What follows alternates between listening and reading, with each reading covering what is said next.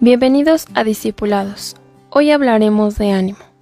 Ánimo es la capacidad humana de expresar, experimentar emociones y afectos, y de comprender. Para animar a alguien, ¿es necesario solo decir cosas positivas, aun si no son ciertas? ¿Cree que estimular se limite solo a decir cosas buenas? Para ello, leeremos Hebreos 10:24.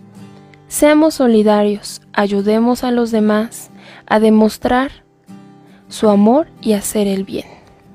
Que tu actitud de ánimo.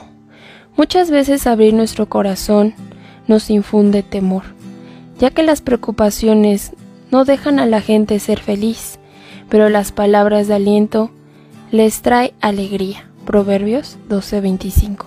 ¿Cómo lo podemos hacer? No diciendo malas palabras, sino que ayudemos y animemos a los demás, para que lo que hablen les haga bien a, quienes lo escuchan. Efesios 4:29 A través de cartas, llamadas y mensajes podemos expresar nuestro afecto, amor y admiración a otros. Y ahora en la actualidad las redes sociales acortan las distancias.